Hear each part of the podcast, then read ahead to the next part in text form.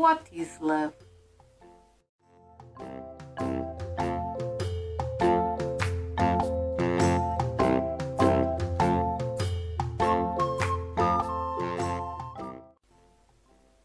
Take care of you every day. Respect the planet you live on. Are the gestures of compassion that you freely encourage. It's the warmth you feel in your chest when you see father and mother. Each one loves in their own way. You know how to love. It's your daily hygiene, the act of watering a flower, tidy up your room.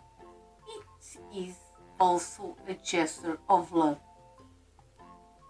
It's your role in the world with sense and emotion. It's a deep feeling that you feel